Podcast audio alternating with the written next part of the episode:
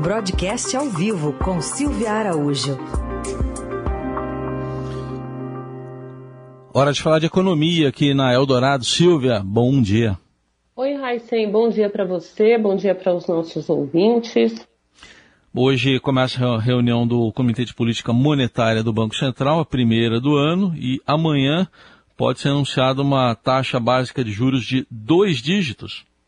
Exatamente, Raíssa. Nós vamos estrear esse ano aí de 2022 com a primeira reunião do Copom, já colocando a Selic em dois dígitos. E isso por quê? porque a inflação não cede, a pressão inflacionária continua muito forte. A inflação de 2022, meu caro Heisen, já está fora da meta. Pelo menos é o que apontam as projeções. A projeção mais atualizada lá do Boletim Fox, que é divulgada pelo próprio Banco Central, está mostrando que a inflação para 2022 ela já pulou para 5,38% quando o teto da meta é 5%. E o que, que o Banco Central tem na mão de instrumento para tentar trazer essa inflação para a meta? É a política monetária, como a gente assistiu ao longo do ano passado, né? É sempre bom frisar, Heisen, que a gente já teve o maior patamar de juros da história, né? No ano passado, no comecinho do ano, com uma Selic de 2%, mas aí toda a pressão do, da inflação levou o Banco Central a terminar o ano de 2021 com uma taxa Selic de 9,25%. E aí, ao longo do ano, ele foi endereçando para as próximas reuniões do Copom que iria fazer novos movimentos de política monetária até trazer a inflação para a meta. Bom, a inflação foi derrubada de 10% do ano passado, dois dígitos de inflação do ano passado, para uma expectativa de 5,38% neste momento para o ano de 2022. Embora tenha arrefecido bastante, né, Raíssa? Se a gente pensa aí, derrubou quase a metade, teve um, um um, um, efeito, sim, da política monetária que o Banco Central fez, que é chamada de contracionista, né? Porque quando você aumenta muito as taxas de juros, você acaba é, reduzindo aí o poder de compra é, dos salários, você acaba onerando também as operações de crédito e por isso ela é chamada de contracionista, porque você gasta menos com taxas de juros é, mais elevadas. Então teve um efeito, sim,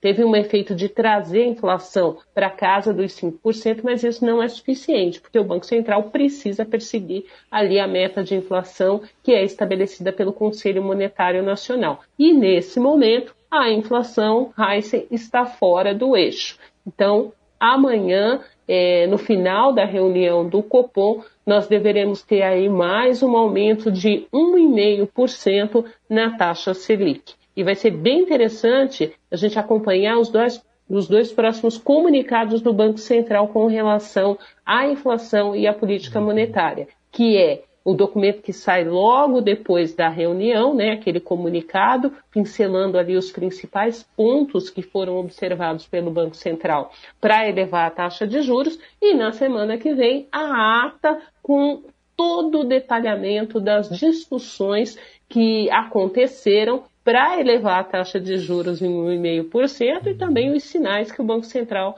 dará para as próximas reuniões.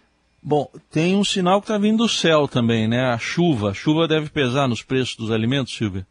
Pois é, né, Heisen? Tradicionalmente a gente já tem esse período de chuvas aí no mês de janeiro. Então, é, o, o, preço dos alimentos eles tendem a dar uma forçada, né? Tendem a subir um pouco mais nos meses de janeiro por conta da chuva. Esse ano, pelo que a gente está vendo, as chuvas vieram com uma intensidade muito, muito mais forte. Só a gente olhar aí todo o noticiário, é muito triste ver o que está acontecendo por conta das chuvas, né, com a vida da população.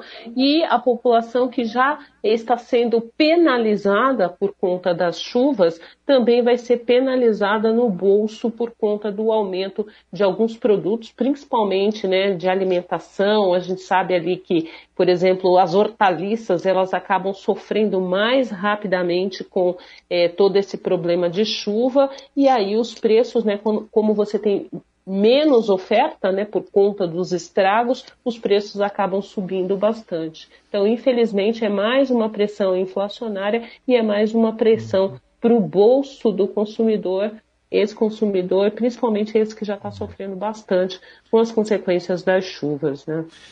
Bom, o consumidor também sofrendo com desemprego, né, Silvia, que ainda é alto, mas saiu, saíram os dados do CAGED, né, e o emprego formal até com carteira assinada cresceu em 2021. Pois é, foi uma grata surpresa, né, Raíssa? O emprego formal ele cresceu.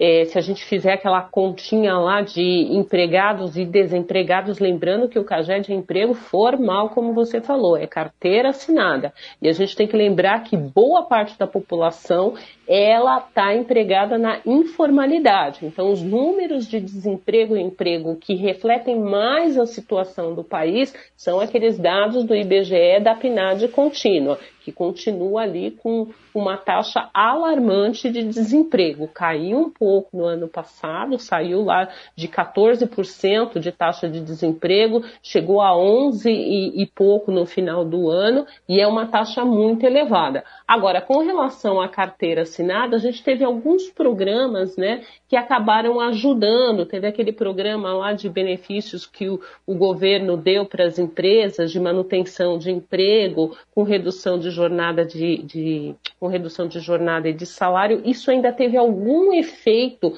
no ano passado para chegar com essa taxa líquida positiva de emprego versus desemprego é, na questão formal. O setor que mais empregou foi serviços, e aí a gente tem uma base de comparação um pouco até perversa, né, Heisen? Porque serviços foi aquele setor que sofreu bastante no ano de 2020 por conta é, do fechamento do, dos estabelecimentos, por conta também da menor circulação de pessoas nas ruas por conta é, do coronavírus. Então esse setor ele se recuperou um pouco mais em 2021 e aí tem os desafios agora para 22, né, Raíssa? E aí a gente volta para o começo da nossa prosa aí.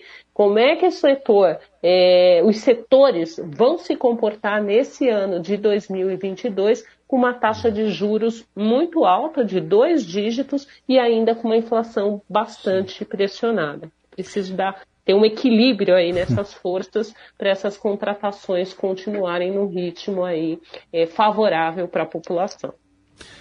Muito bem, aí. Silvia Araújo com os principais assuntos da economia, às terças e quintas aqui no Jornal Eldorado. Silvia, obrigado. Até quinta. Até lá, Raíssa.